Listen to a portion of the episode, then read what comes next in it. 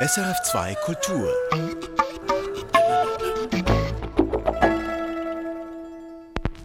Musik für einen Gast. Historische Reprisen. Mein Name ist Röbi Kolle. Am 19. März 1967 war der Regisseur und Autor Kurt Früh zu Gast bei Roswitha Schmalenbach. Ich habe seine Tochter, die Autorin, Regisseurin und Kolumnistin Katja Früh, getroffen und sie gebeten, Ausschnitte aus dem Interview, das vor 55 Jahren mit ihrem Vater aufgenommen wurde, zu kommentieren. Zuerst mal danke, dass ich bei Ihnen zu Hause das Gespräch machen kann. Das war bei Roswitha Schmalenbach auch so damals, bei Ihrem Vater zu Hause. Ja, das habe ich mitgekriegt. ja. Sie haben die ganze Sendung angehört bereits. Ja, ähm, habe ich. Was ja. hatten Sie denn für ein Grundgefühl? Ja, das hat mich, es hat mich irgendwie seltsam berührt. Es war, äh, erstens ist es merkwürdig, ihn wieder mal zu hören, meinen Vater und seine Marotten, wie er spricht. zum und Beispiel? Dann, ja, dass er immer gell, gell, gell sagt zum Beispiel. ja. Und ja, auch sein Lachen, es, war, es hat mich berührt.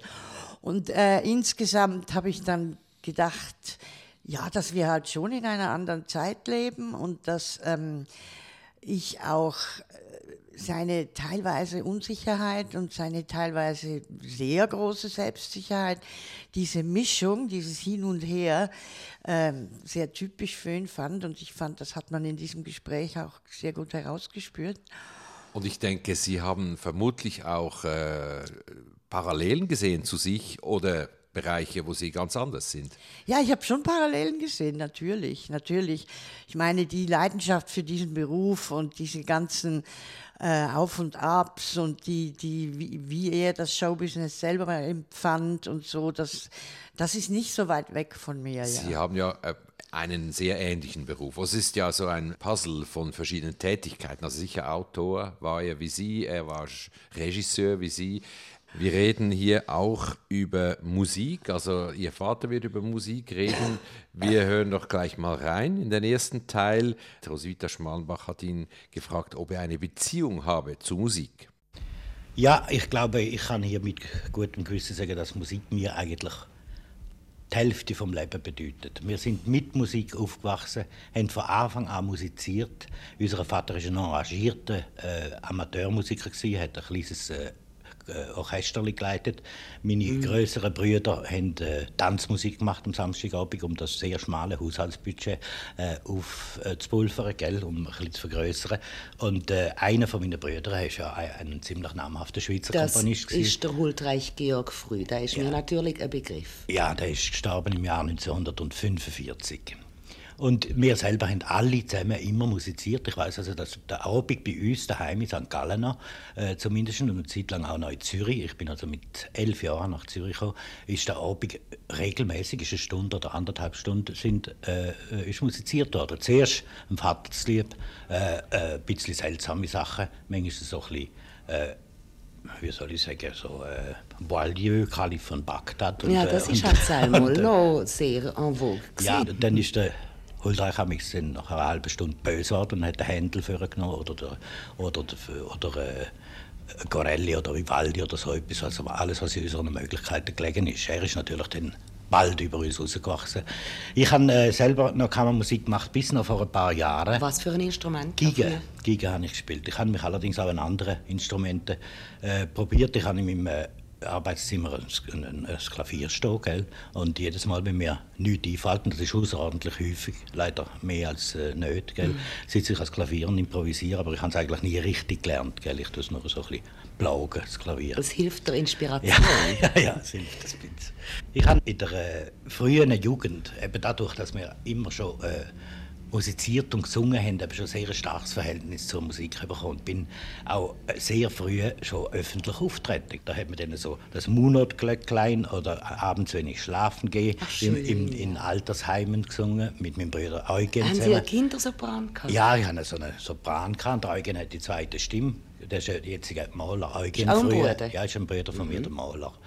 Und äh, wir haben also Zeit, dann haben das Hand in Hand haben wir das gesungen und äh, dadurch sind wir dann auch dazu gekommen, in einen Chor einzutreten, in einen effektiven Chor. Ich, ich habe dann in einem Knabenchor mitgemacht in St. Gallen und mein grösstes eigentliche Erlebnis war, äh, als ich einmal im, im, im großen Konzertsaal, für mich damals ein immenser Konzertsaal in St. Gallen, ich bin da wieder mal drin, er ist gar nicht so groß.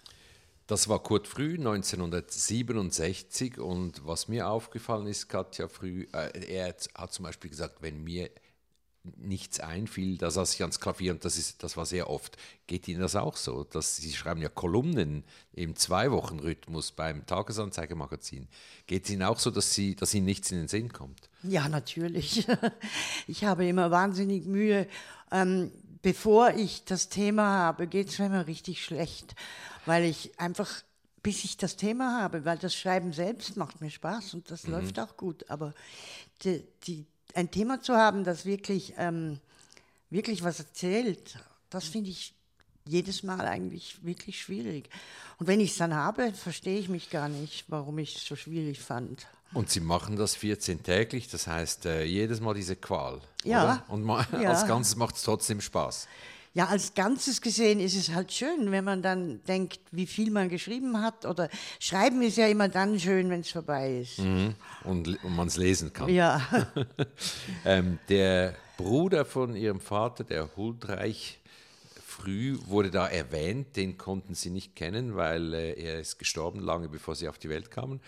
War das ein Thema, dass da ein relativ bekannter Schweizer Musiker in der Familie war? Ja, das war schon ein Thema. Also es war halt die Bewunderung für Huldreich. Der hat wahrscheinlich seine anderen Brüder sehr geprägt, glaub, glaube ich. Und Huldreich war immer was ganz Besonderes. Heute Abend übrigens gehe ich an eine kleine, eine kleine Oper von ihm anschauen, von Huldreich früh. Und das Libretto dazu hat mein Vater geschrieben. Und das Ganze heißt... Ähm, das habe ich gerade vergessen. Oh nein. Sorry. Es kommt wieder. Auf jeden Fall eben eine Aufführung in der ZHDK und man hört ja sonst nichts mehr von Huldreich und ich mhm. bin sehr gespannt. Er ist nicht auf Spotify, habe ich festgestellt. Nein, nein, nein, nein, er ist vergessen gegangen. Mhm. Aber äh, er war also in der Familie galt er als Genie. Ich kann das nicht beurteilen. Also wir spielen jetzt das Stück, das ihr Vater damals gewünscht hat, die Ouvertüre aus der Promenade. Das war ein Ballett. Sie, Sie nicken, Sie wissen Bescheid. Mhm. Das, ähm, äh, das Ballett, das Huldreich Georg früh geschrieben hat. Daraus eben die Ouvertüre.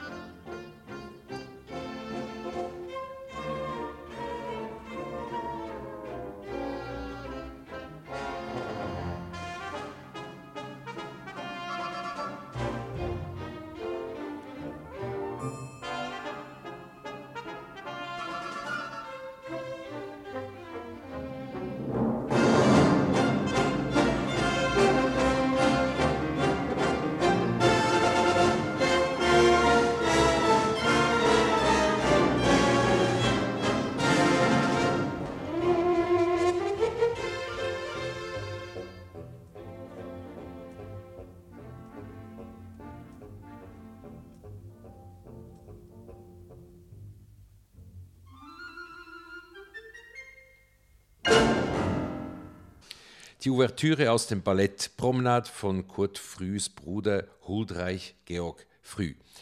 Katja Früh, wie war denn das allgemein mit der Musik in der Familie? Ihr Vater hat erzählt, damals sei musiziert worden, ähm, fast im Wochenrhythmus. Ist das dann weitergegangen, auch in Ihrer Generation? Nicht in dem Maß. Nicht in dem Maß. Wir haben schon, ich habe schon Klavier gespielt und äh, ich habe viel Musik gehört und ich war auch an einer Schule, wo Musik sehr wichtig war und wo man wahnsinnig viel musikalische Erziehung erfahren hat. Aber ich habe, ich habe äh, nicht in dem Maß, wie die Brüder früh das weitergeführt. Nein, ich habe dann auch irgendwann aufgehört. Mhm. Hatte man dann Kontakt noch mit den lebenden Brüdern? Gab es so etwas wie eine Sippe? Ja, die, die kamen ja immer zum Musizieren. Mhm. Die kannten wir gut. Mhm. Die waren auch, zum Beispiel gingen wir auch immer, durfte ich immer mit ins Café Odeon am Sonntagmorgen, wo sich die Brüder trafen. Und das war immer ganz toll für mich, weil das war so intellektuell und so interessant. Und, mhm. Ein Hauch und, von äh, Welt, oder? Ja, genau.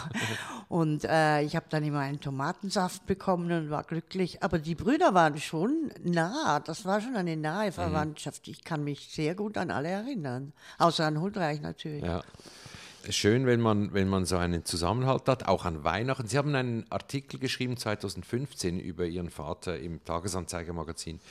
Ähm, da haben sie geschrieben, an Weihnachten seien wir zusammengekommen und habe gekocht. Etwas böhmisch-mährisches, glaube ich, oder? Den sogenannten Frühsalat, ja. das ist so ein Heringssalat. Und der muss, da muss unglaublich viel geschnetzelt werden an mhm. Zutaten. Und das war dann schon das Tolle, wie die Brüder zusammen geschnetzelt haben. Und die Vorbereitungen zur Frühweihnacht. Mhm. Das waren einfach alle Brüder mit ihren Frauen und äh, meine Eltern und deren Kinder. Mhm. Und das war immer ein, das war ganz schön immer, ja. Und die, das böhmisch-mährische, hat das einen Hintergrund? Gibt es da eine Verwandtschaft aus dieser ja, meine Region? Großmutter. Aha, meine Großmutter okay. väterlicherseits mhm. ist äh, Böhmin gewesen, ja. Sie haben dann eben nicht den Beruf der Musikerin gewählt, sondern ähm, der Autorin, eben zuerst Schauspielerin, ähm, Regisseurin, etwas Ähnliches wie der Vater macht. War das irgendwann ein Thema mit ihm? Haben Sie das diskutiert? Hat er das gefördert oder eher nicht? Das war irgendwie sehr von ihm ähm, geprägt. Das war sehr äh, pushing Richtung Theater. Und äh, ich wollte auch unbedingt zum Theater und ich wollte auch unbedingt Schauspielerin werden. Man weiß dann in so einer Jugend manchmal nicht mehr, was ist der eigene Wunsch und was ist der Wunsch der Eltern. Aber ähm, es war auch lustig. Wir, mein Vater hat mich besucht, als ich in Berlin in der Schauspielschule war. Und da sind wir zusammen in die DDR gefahren und haben tolle Theateraufführungen gesehen und viel diskutiert. Aber er war in einem gewissen Sinn, war er sehr... Ähm, ja, beherrschend ist vielleicht falsch gesagt, aber er war, er war sehr bestimmend in seinem Geschmack. Ich musste den gleichen Geschmack haben wie er. Sonst war es gar nicht gut. Äh, und er konnte sich extrem lustig machen, wenn er einem nicht gut, wenn einem, ihm etwas nicht gefallen hat, was man selber will. Also verletzend? Ja, auch verletzend, ja, muss ich leider sagen. Er konnte ziemlich spöttisch sein und äh, einem auch ein bisschen heruntermachen, weil man noch nicht so weit war, wie er wollte. Er hat, er hat natürlich uns Kinder extrem gefördert, im Sinne, dass wir zum Theater gehen sollen oder in solche Berufe. Und in diesem Interview da hat er, sagt er, er hätte seine Kinder in den Beruf gezwungen. Ja, ja, aus Spaß. Ich ja, aber ich empfinde das nicht so als Spaß. Was? Ich bin da, bin da leicht zusammengezuckt, muss ich sagen. Warum denn genau? Weil ich äh, fand, dass der Druck auf uns, Jessica und mich, enorm war. Mhm. Also dieser Kulturdruck. Also, dass, dass ihr erfolgreich dieser, sein ja, müsst. Ja, und der Druck, begabt zu sein und der Druck Wirklich? und der Druck, Erfolg zu haben. Und ich hab, empfinde das als schädlich und finde das vollkommen falsch, mhm. Kinder in so einen Beruf zu zwingen, auch wenn er das so halb im Spaß mhm. gesagt hat. Sie schreiben ja in besagtem Artikel auch über Ihren Vater oder haben geschrieben, dass er sehr kreativ war. Er hat Sie auch ähm, ermuntert, äh, Mutproben zu machen und absurde Sachen. Also eigentlich ja ein guter Teil der Erziehung? Hatte ich das Gefühl, dass man offen ist, dass man kreativ sein kann? Wie haben Sie das empfunden? Doch, das habe ich schon auch gerne gemocht. Also, eh, wie gesagt, im Gegensatz zu dem Druck, begabt zu sein, war dieses spielerische, offene, lustige mit den Kindern so viel, so viel Blödsinn machen und so viel lustige Dinge veranstalten. Das habe ich genossen und das, da habe ich auch schöne Erinnerungen dran. Und da konnten Sie ab und zu Ihren Vater als, als Trotteli ähm, bezeichnen. Stimmt das wirklich? So haben Sie es Ja, wir beschrieben, durften, glaube wir durften äh, einmal im Jahr durften wir Eltern sind Trottel spielen. Ah, nur einmal im Jahr. Nur okay, einmal gut, im. Jahr. Und dann durften wir ihn anmalen und mit ihm machen, was wir, woll, was wir wollten und Ja. ihn herumkommandieren. Und, aber das sind lustige Erinnerungen. Er war sehr ein lustiger Vater. Ja. Er war natürlich einerseits, also wenn er in einem Hoch war, er war auch depressiv. Also er war irgendwie beides. Aber ich erinnere mich gerne an diese spielerische Seite von ihm. Ja, jetzt hören wir mal, was Roswitha Schmalenbach mit Kurt Früh damals vor mehr als 50 Jahren, sind eigentlich 55 Jahre, 1967, das macht uns alle ein bisschen alt, weil wir haben da schon gelebt, richtig. Und äh, mal hören, was sie äh, diskutiert hat über seinen Beruf als Filmregisseur. Zuerst hat sie ihn gefragt, ob er denn gerne reise. Ich bin sehr gern gereist. Ich reise gern als Tourist und reise weniger gern, wenn ich zur Arbeit reise. Also ich, äh, ich bin, äh, sagen wir mal, in letzter Zeit habe ich äh, eine sehr schöne Funktion im Reisen, weil ich zu äh, vielen Autoren muss, um mit ihnen äh, ein Stück zu besprechen, wo, wo sie da sind, äh, zu schreiben fürs Fernsehen, gell? Und wo, wo ich also äh, äh, einen, so einen kolossalen Genuss daran habe, an diesen Gesprächen, gell? Mit Denn diesen Ihre Aufgabe Autoren. im Fernsehen ist ja, zumindest jetzt noch, die Leitung vom Ressort Drama oder Fernsehspiel. Äh, Die Leitung vom Ressort Fernsehspiel, ja. Und ich werde in absehbarer Zeit aber eigentlich nur noch eben mit den Produktionen, die wir selber machen, zu tun haben, gell? Also mit der eigenen Leitung von der Eigenproduktion. Und das umfasst selbstverständlich auch die vorbereitenden Gespräche mit den Autoren. Und das ist also etwas sehr Beglückendes, weil ich dann natürlich mit äh, außerordentlich interessanten und glatten Menschen zusammenkommen. Ich habe jetzt gerade zum Beispiel eine sehr schöne Erfahrung gemacht mit dem Autor Jörg Steiner, mit dem ich zusammen ein äh, Stück geplant habe. Das ist also die, äh, übermorgen in die Probe geht, gell? Und äh, mit Dürrematt und mir, wo auch mal etwas für uns will machen und mit äh, Julius Hay und solchen Leuten. Das sind Namen, die sehr aktuell sind und sind zum Teil auch Namen von Schriftstellern, die außerordentlich modern eingestellt sind. Haben Sie ein Gespür für, für die ganz moderne Literatur? Ich möchte sagen, ja. Ich, ich, ich habe äh, ich habe mir eigentlich eine gewisse Regel bei der Beurteilung von Stücken zu eigen gemacht. Ich habe gesagt, äh, als halbwegs intelligenter Mensch, für den ich mich nimm, gell, muss ich es verstehen. Aber ich bin äh, ziemlich aufgeschlossen. Ich habe also zu, zu der, aufgeschlossen in dem Sinn, dass ich also den Absurden in einem Eben. gewissen Moment also ein Verhältnis kann finden. Ja. Sie selber schreiben ja auch äh, Ja. Schauspiel, Hörspiel, Herr Früh. Wie sind Sie denn dazu gekommen? Ja, das ist äh, eigentlich ein seltsamer Zufall gewesen. Ich habe direkt hinter dem Theater, hinter dem Stadttheater St. Gallen gewohnt und habe lange blonde Haare gehabt. Bin deswegen ein, ein, auffallender Knabe gewesen, gell? ein seltsamer, seltsam anzuschauender. Ein und, musischer? Äh, ja, so ein zarter Jüngling Ja. mit blondem Haar, gell? Das ist so, wenn man mich heute anschaut, also nicht mehr recht fassbar. und und äh, weil ich dort hinter dem Theater gewohnt habe und nicht wegen meinem überbordenden Talent, sondern einfach deswegen, weil es praktisch war, bin ich vom Stadttheater immer geholt worden für Kinderrollen. Da habe ich also einfach in, der, in meiner frühesten Jugend praktisch auf, de, auf den Brettern vom Stadttheater St. Gallen gelebt. Gell? Ich habe also dort immer Kinderrollen gespielt und dort hat es bei mir eigentlich äh, eingehängt, da hat es geheißen, äh, du wirst eines Tages en- erstens einmal Regisseur und das habe ich deswegen gesagt, weil ich einmal von einem Regisseur furchtbar abgebrüllt worden bin, weil ich etwas vergessen habe, Ja, mit auf die Bühne zu nehmen. Ah. Und dann habe ich gedacht, wenn ich dann einmal auf der Bühne stand, würde ich den sein, der anbrüllt und, Ah. nicht, und nicht... und, und? Nicht, und nein, nicht der, der brüllt. Nein, gar Nein. nicht. Überhaupt nicht. schön. Ich halte nichts mehr davon. gell? Ich habe auch hier Sie nichts geht davon auch gehabt. ohne. Ja. Der Regisseur und Autor Kurt Früh bei Musik für einen Gast im März 1967. Und daran erinnert sich Katja Früh, die denselben Beruf gewählt hat wie ihr Vater, heute. Wie autoritär war er denn Überhaupt nicht. für Sie als Tochter? Überhaupt nicht. Nicht? Null. Und wie haben Sie mal zugeschaut, wie er, wie er arbeitet? Ja, ich war schon dabei bei Dreharbeiten. Und wie war er da? Mitgearbeitet. Auch sehr freundlich. Sehr freundlich, aber kein brüllender Regisseur. Also wie er gesagt nicht, hat, ja. oder? Diese Arbeit als, als Kinderstar sozusagen hat er dann doch abgebrochen zugunsten von eben Schreiben und Regie führen. Ja, ich glaube, er war mehr schon ein Denker. Also er war schon jemand, der sich mit Themen aus. Er war auch ein sehr politischer Mensch. Und er hatte ja früher dann ja, früh diese Volksbühne, die Rote Bühne, gegründet und hat sich da sehr engagiert und hat Stücke geschrieben, äh, die, die ganz klar nach Brecht-Regeln und Marxismus, Leninismus, also heute Abend, das Stück, was wir heute sehen, ist übrigens, heißt Der neue Kolumbus, jetzt ist mir wieder eingefallen. Und das ist auch so ein, ein Brecht Kampfstück mit Musik von Huldreich Früh. Und wie, wie verträgt es sich im Kontrast zu den ähm, Volksfilmen, sage ich mal, ganz positiv gemeint, äh, die er gedreht hat, äh, hinter den sieben Gleisen zum Beispiel äh, oder Ja. Oberstadtkasse. Ähm, wie, wie, wie ging das zusammen? Ja, ich meine, seine Haltung war auch in diesen Filmen äh, klar. Er war äh, sehr links, er war immer für die kleinen Leute, er war ja der Vertreter der kleinen Leute. Das wird ja auch in diesen populäreren Filmen deutlich.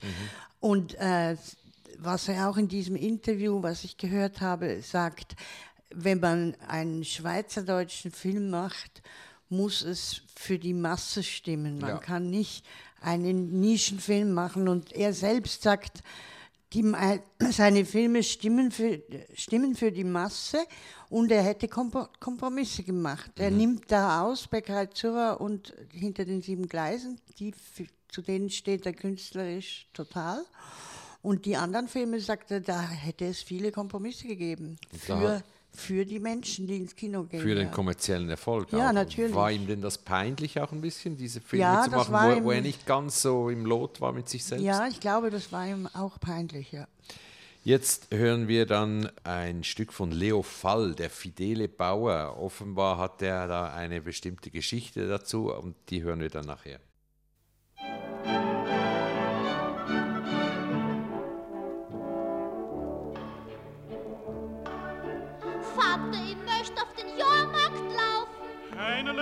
Heinerle, Hopköcke. Vater, ich möchte mir gern Zuckerl kaufen. Heinerle, Heinerle, Hopköcke.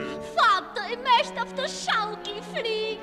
Heinerle, Heinerle, Hopköcke. Ach was, ich werd schon von wem anderen eins kriegen. Heinerle, Heinerle, Hopköcke. Jo, so ist schon auf der Welt. Heinerle, das merkt ihr gut. Immer hat grad der gehört, der's am meisten brauchen tut.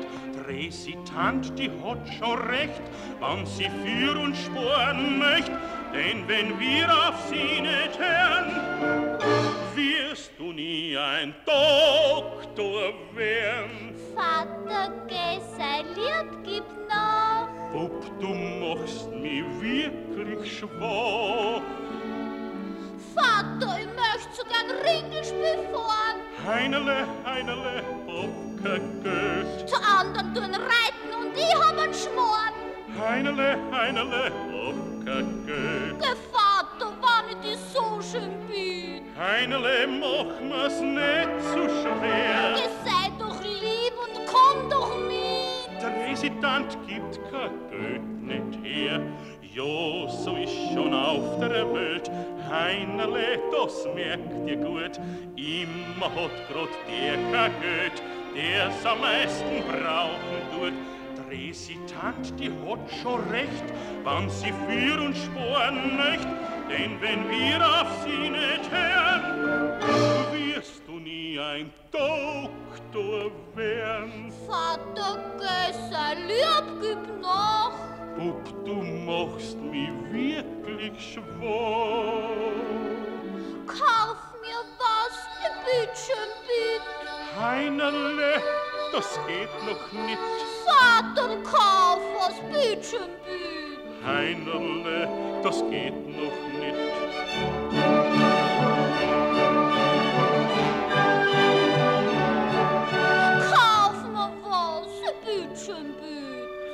Bitt bitt. Heinerle, geht noch nicht, Ich bitte schön, bitte. das geht noch nicht, Ich bitte schön, bitte. das geht Bitte, bitte, noch bitte, nicht. Das war der Heinerle aus der Operette Der Fidele Bauer von Leo Fall. Und ihr Vater, Katja Früh, der hatte da eine Hauptrolle als, eben als Heinerle. Ich muss noch schnell sagen, das hier war eine Frau, Hertha Stahl, und der Tenor war Rupert Glavic. Aber ihr Vater hat da diesen Jungen gespielt, das Kind. Das hat ihm irgendwie gefallen. Jetzt hören wir mal, wie Roswitha Schmalenbach mit ihm spricht über seine Regie- und Drehbucharbeit. Die Art Regie, wie ich sie führe, ist äh, also stark vom Schauspieler her betont, die Regie. Aber Sie spielen selber Ich nicht spiele mehr. selber nicht, aber ich bin also ein Schauspieler, der zum Beispiel ein, ein Regisseur, der vormacht, sehr stark. Ah, ja. Ich brauche es unbedingt, gell. Es, äh, es, Und außerdem haben Sie ja Ihre bessere Hälfte ins Theater sozusagen überlassen. Ja. Sie ist ja Schauspielerin, die Ja, ja. Evi Landgraf. Und damit haben Sie Ihren Eid doch in gewisser Weise gehalten. ja. es ist auch so, dass ich also in den jungen Jahren in der Universitätszeit und voran äh, äh, eigentlich doch hauptsächlich während der Universitätszeit habe ich eine, eine Laienbühne, die sich dann fast ein bisschen zu einer Berufsbühne entwickelt hat, äh, politischen Charakters, gell, habe ich, äh, äh, habe ich dort äh, Regie geführt und habe auch selber die Stücke geschrieben und habe auch selber die Hauptrolle gespielt. Das Ah, ja. habe ich also dann dort erreicht. Das ist halt in. Da sind Sie Ihr eigener Chef gewesen. Ja, ja, da bin ich der eigene Chef. gewesen. Das, das ist eine Gruppe von jungen Leuten. Es sind nachher ein paar Schauspieler daraus rausgekommen, die also sehr prominent waren. sind. Margret Reiner war dabei. Gewesen und, äh, Es ist aber nicht Kabarett gewesen. Nein, es ist nicht Kabarett. Gewesen. Wir haben auch Kabarett gemacht, aber wir haben eigentlich eher so Revue, Montage Mhm. und Problemstücke, Tendenzstücke, sozialistischen Charakters. Gell? Was selmal überaus modern war. Unbedingt, Wie ist es ja. nun heute mit Ihrer Schreibweise? Sie haben erzählt von Ihrem Verhältnis zu den absurden Schriftstellern. Wie schreiben Sie nun selber? Das ist eigentlich ein bisschen schizophren, äh, wie ich schreibe. Äh, ich hatte das Pech gehabt, oder das Glück muss ich einerseits auch wieder sagen, dass ich mit schweizerdeutschen Sachen äh, einen außerordentlichen Erfolg hatte, einen Publikumserfolg. Und, äh, Mit Ihren Filmen zum mit, Beispiel? Mhm. Mit meinen Filmen, ja. Und so ist es eigentlich so entstanden, dass ich, ich habe lange Zeit Film geschrieben mit einem starken Willen zu einer künstlerischen Aussage, gell? Und habe einfach gesehen, ich dringe nicht durch. Bis zu dem Punkt, wo ich dann einfach, einfach einmal gesagt habe, es gibt nichts anderes, ich muss einmal den Leuten zeigen, dass sie mit mir Geld verdienen kann. Und äh, ich habe, auf das hin habe ich dann den, meinen ersten Dialektfilm gemacht, der ein riesiger Erfolg war. Und dann habe ich gemeint, den zweiten kann ich dann so machen, wie ich ihn will. Gell? Und dann hat es aber wieder gesagt, nein, jetzt machen wir nochmal so einen. Ja, da habe und kann man das mit Dialektfilm keine künstlerischen Prinzipien durchfechten? ich glaube, ich habe das dann in einem, in einem gewissen Grad, wenigstens in zwei Filmen, ist mir es glückt, aber immerhin in einem, es, ist immer, es muss ein beschränktes Maß bleiben.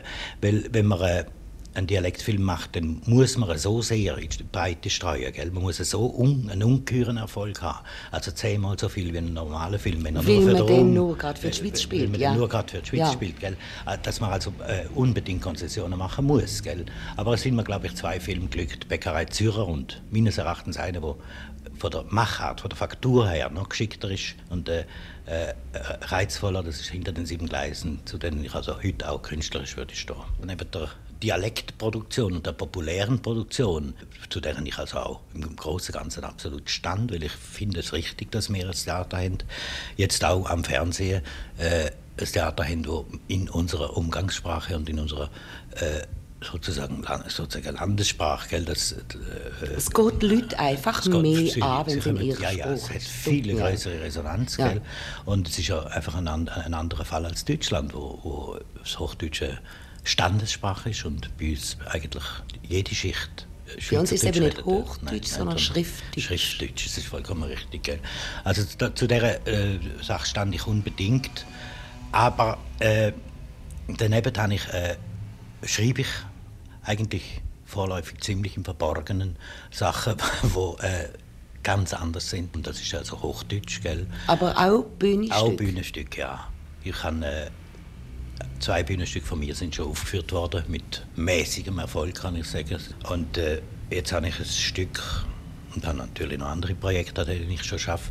Habe ich ein Stück, an dem ich etwa, ja, schon sehr, sehr lang arbeite, schon etwa sieben Jahre und ist schon in verschiedenen Fassungen fertig geworden. Und jetzt habe ich endlich mal einen Stopp gemacht und habe es also fertig gemacht und es wird also aufgeführt oder, oder äh, erst aufgeführt werden in Basel in der ah. ersten Saison vom Döckelin. Dieses Theaterstück ist mir unbekannt. Ich weiß nicht, was das ist. Dass er mit dem Dückelin zu tun hatte, weiß ich, aber, aber äh, was er da geschrieben hat für ihn, keine Ahnung. Sie haben vorhin, als der Ausschnitt lief, äh, gesagt, da würde er sein Licht unter den Scheffel stellen. Warum?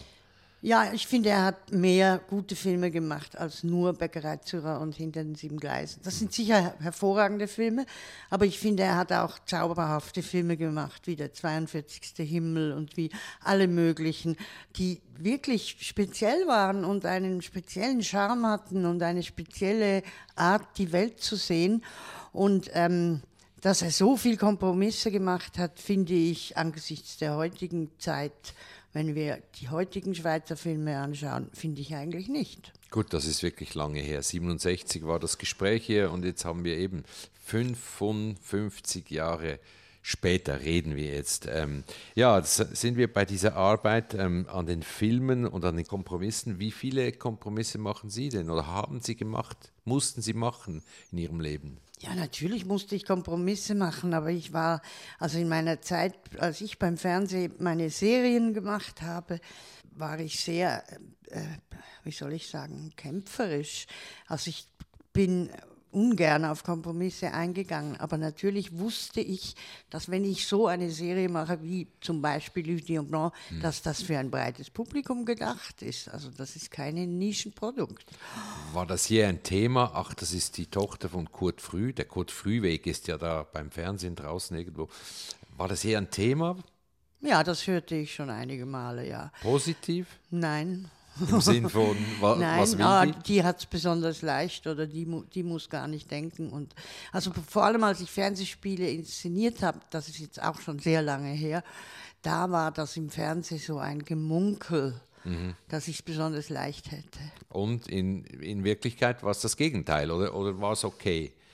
Ja, ich denke nicht, dass ich es besonders leicht hab, hatte. Nein, das denke ich gar nicht. Aber ich denke auch nicht, dass ich dass es viel schwerer hatte mhm. als andere. Mhm. Ich war so lange in Deutschland, ich war so lange weg, dass das als ich dann zurückkam und, und hier Sachen angefangen habe zu machen, das war das eigentlich, für mich war das kein Thema mehr. Hat man den Kurt früh in Deutschland gekannt? Damals wenig. wenig. wenig also Sie ja. konnten unbehelligt Ihrer ja, Arbeit dar nachgehen. Darum bin ich auch dort in die Schauspielschule, weil ja.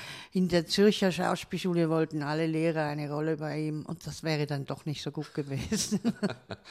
Sie haben in Ihrem Artikel vor sieben Jahren geschrieben, mit dem, äh, mit dem Vater sei es nicht immer so einfach gewesen, Ups and Downs, ähm, Exzesse, auch mit dem Geld, auch mit Alkohol und so. Wie hat Sie das geprägt? Das hat mich schon geprägt. Also natürlich, ähm, wenn man einen Alkoholiker als Vater hat, prägt das jedes Kind. Das war ein Alkoholiker, sagen ja, Sie. Eindeutig. Ja, eindeutig. Er war aber auch sehr tapfer und er hat auch viele Jahre war er trocken und hat mhm. nicht getrunken. In sehr prägenden Jahren meiner Jugend hat er nicht getrunken, aber er war ganz klar ein Alkoholiker mit großen Abstürzen mhm. und äh, elenden Tagen manchmal. Und ähm, das prägt, das prägt, weil man immer in Angst lebt. Wie ist er heute, was ist heute, was War ist das morgen? immer unsicher ja, bei Ihnen in der Familie? Brüchig, brüchig, ja. ja. ja. Und über das Ganze gesehen, ist das ein, ein großer Schatten für Sie in der Vergangenheit oder ist das eher eine Episode? Nein, es ist schon ein Schatten, wenn ich mhm. ehrlich bin. Und das hat äh, viel mit persönlichen Ängsten zu tun, die ich heute noch habe. Also Verlustängsten? Das, ja, zum Beispiel, ja. ja. Oder äh, Ängste, wenn jemand weggeht oder Ängste um meine Kinder oder äh, die ein bisschen krass sind bei mhm. mir. Und ich glaube, das hat mit dem zu tun, ja. Ja, wir gehen wieder zurück äh, ins Jahr 67. Roswitha Schmalenbach hat mit Kurt Früh über das gemeinsame Musizieren noch, noch einmal gesprochen und es ging dann auch noch letztlich um einen Favoriten, von, also um einen Lieblingsmusik von ihrem Vater. Können Sie sich denken, um wen? Jetzt gerade nicht. Bach? Ja, ja, Bach. Okay. ja, äh, also das Gemeinsame, das Erlebnis des Musizierens innerhalb einer Gemeinschaft, gell, das hat sich also dann weitergepflanzt, wo wir aufgehört haben, mit den mit den Brüdern und dem Vater zu musizieren, besonders weil der Huldreich eben so hoch aufgestiegen ist und uns also eine Bande von Dilettanten geschumpfen hat, gell, mit vollem Recht. Gell. Liebevoll und brüderlich. Jawohl. Und äh, äh, ich bin dann ins Schülerorchester im Gymnasium eingetreten und äh, ich erinnere mich da besonders daran, weil äh, ein, ein äh, Konzert, das wir dort aufgeführt haben, das ist das äh, Cembalo-Konzert in D-Moll vom Johann Sebastian Bach. Das Bach hat für mich überhaupt eine grundlegende Bedeutung in der Musik. Ist für mich, glaube glaub ich, der absolut wesentlichste Musiker. Und wir haben dort einen, einen, äh, ein, ein Wunderkind gehabt und der hat einen Solopart gespielt. Das ist das nachmalige berühmte äh, äh, der, der, berühmte Komponist Paul Burkhardt. Paul, oh, der Pauli Burkhardt, der ja. hat also das D-Moll-Konzert gespielt, wenn ich daraus vielleicht ein Stück könnte haben. Ich würde vorschlagen, wenn Sie einverstanden sind, Herr Früh, der zweite Satz, Siciliano. Ja, der langsame Satz. Ja. Wir hören George Malcolm und das Stuttgarter Kammerorchester unter dem Karl Münchinger.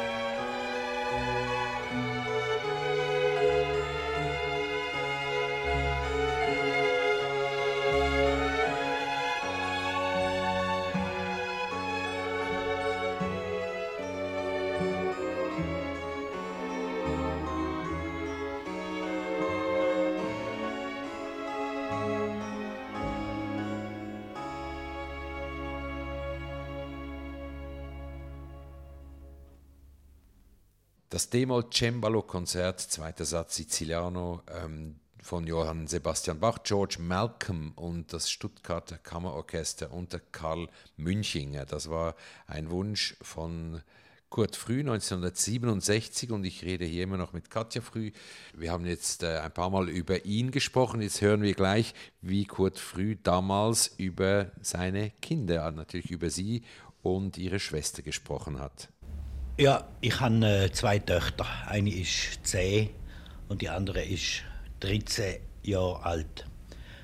Sie hören sich hier und da eine Beatles-Platte an und dann gehen sie in langen Zweifeln um und sagen, du, äh, ist, äh, Kurtli, sie sagen mir Kurtli, äh, ist das eigentlich gut? Schriftdeutsch? Ja, wir reden Hochdeutsch miteinander. Ach, wie erstaunt. Durch das, dass Ihre Frau eben auch an der, Sie am ist an der Bühne ist. und wir haben von Anfang an miteinander Hochdeutsch geredet, gell? Ist Ich, ich, sie, ich rede äh, gutes Hochdeutsch und sie redet, hat äh, als Bühnendeutsch. Schauspielerin als Bühnendeutsch Ja. geredet, gell? Ja, und Ihre dann Kinder haben wir uns das- gegenseitig immer als für Deutsche angeschaut und dann haben wir nicht mehr können wechseln Und dann mit den. Kindern ist es einfach nicht anders gegangen. Kinder akzeptieren Schweizerdeutsch bei mir daheim nicht. Wie das klingt seltsam. vielleicht also ganz seltsam für, für einen, der so viel für, für Schweizerdeutsch tut, aber Ja. wenn ich also ähm, einmal versuche, wieder auf normale Bahnen zu kommen und meine Kinder, die, äh, tadellos Schweizerdeutsch reden in der Schule, gell? Sicher, ich, natürlich. komm mal, Katja, komm jetzt mal da hin, mach das und dann, dann, dann erf- erfahre ich sofort, äh, äh, bitte red richtig mit mir. Sehr Das ist überaus merkwürdig, denn allgemein wenn ja Kinder nicht anders sind als die anderen Ja, das Kinder. ist seltsam, ja. Machen Ihre. Kinder auch Musik auch früh in so einem musikbegeisterten Haus? Ja, sie machen nicht so intensiv, wie wir gemacht haben. Gell? Es, es, äh, ihre Interessen gehen viel eher jetzt schon so ins Theater spielen und, so. Und, Das kann ja nicht gut rauskommen. Lass rauskommen, Vater sie machen. Ja, also ich würde sagen, ich zwinge sie dazu. Ich finde, es gibt keinen schöneren Beruf auf dieser Welt. Ich meine, sie sollten zuerst einen vernünftigen Beruf lernen. Also einen vernünftigen, ich finde Schauspieler auch einen vernünftigen Beruf, aber sagen wir einen realen Beruf, dass wenn es nicht reicht, dass sie dann nachher eine Möglichkeit Ja. haben. Gell? Aber nachher sollen sie an die Schauspielschule können gehen. Gell? Wenn nur nicht das kommt, dass die Kinder sagen, unser Vater lässt uns zum Theater gehen, aber wir wollen ja gar nicht. Oh, das, das, das, ist, das ist dann natürlich ihre Sache, gell? Dann sage ich halt einfach, er sind ja schön blöd.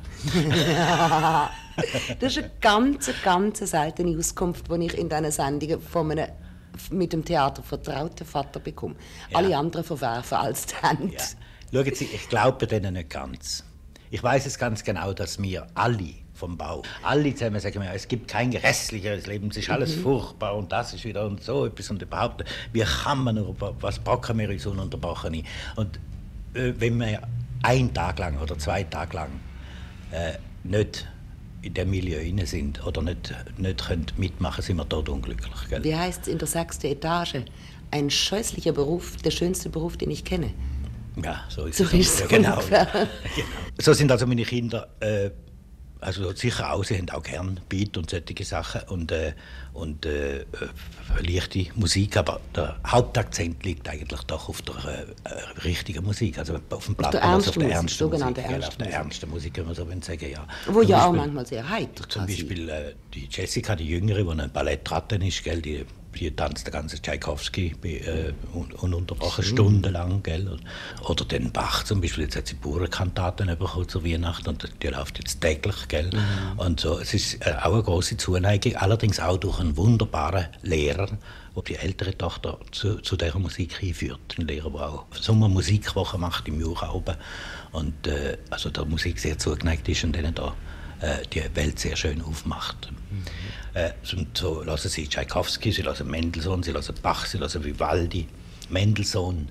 Mendelssohn bringt mich eigentlich auf ein das ist auch noch fast ein Jugenderlebnis, wenn ich so will sagen will. Das ist das eigentlich das erste Mal, dass ich im Schauspielhaus Zürich eine Theateraufführung gesehen habe, die mich so getroffen und ergriffen hat und die ich so großartig gefunden habe mit der Musik von Mendelssohn. Das ist die erste äh, Sommernachtstraminszenierung von Leopold Lindberg, meinem nachmaligen Lehrer und äh, äh, Regisseur. Ich war ja sein Regieassistent eine Zeit lang. Und äh, da würde ich eigentlich gerne das äh, Scherzo hören vom Sommernachtstraum und mich dann an die schöne Aufführung erinnern. Ja, wir hören dann gleich dieses Stück von Felix Mendelssohn mit dem Symphonieorchester des Bayerischen Rundfunks unter der Leitung von Raphael Kubelik. Aber zuerst müssen wir ein bisschen noch klären. Sie haben vorhin die Augen verdreht, den Kopf geschüttelt, Katja Früh, über das, was Ihr Vater gesagt hat, über die Töchter. Da sind Sie über einiges nicht ganz happy. Ja, ich muss ein bisschen lachen, weil äh, gewisse Dinge, finde ich, sind total verklärt. Also wir, wir waren nicht nur so unglaubliche Klassikmenschen, die da so wahnsinnig äh, Musik gehört haben. Ich habe zum Beispiel die Beatles absolut wunderbar gefunden. Ja.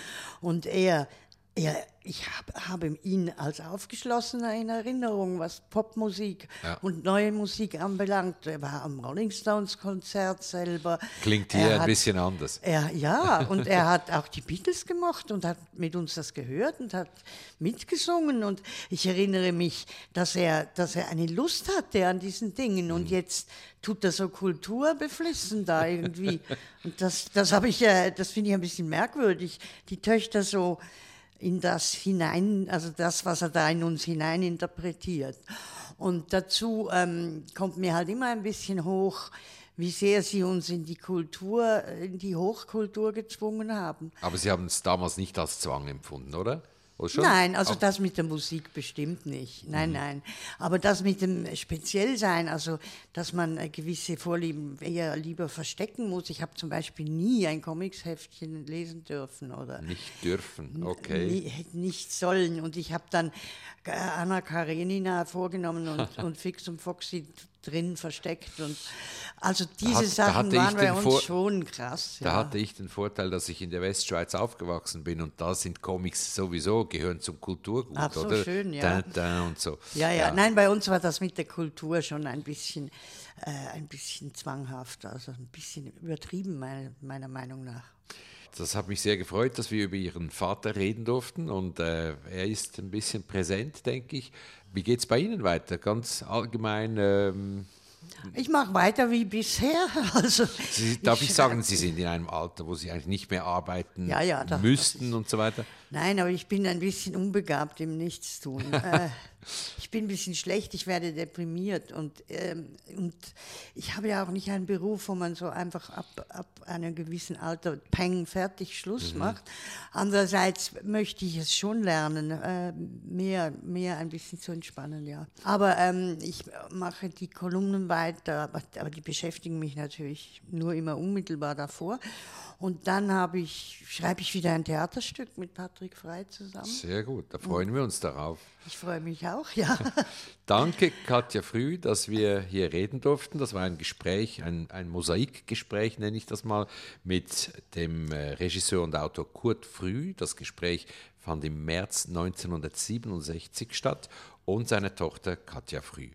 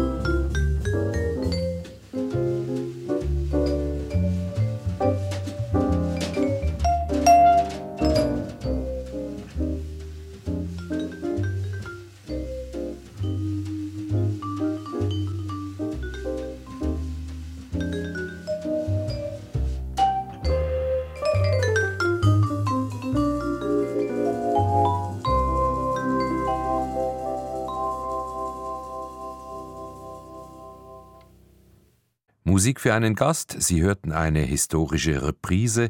Das Gespräch mit dem Regisseur und Autor Kurt Früh wurde im März 1967 aufgenommen. Seine Tochter Katja Früh, die auch Regisseurin und Autorin ist, hat sich die Sendung vor wenigen Wochen angehört und die Aussagen ihres Vaters kommentiert. Zum Schluss hörten wir einen Titel des Modern Jazz Quartetts, den sich Kurt Früh gewünscht hatte, Softly as in a Morning Sunrise. Sie können die Sendung nachhören und sich über die gespielten Titel informieren auf srf.ch slash audio. Mein Name ist Röbi Koller. Vielen Dank fürs Zuhören. Erfahren Sie mehr über unsere Sendungen auf unserer Homepage srf.ch-kultur.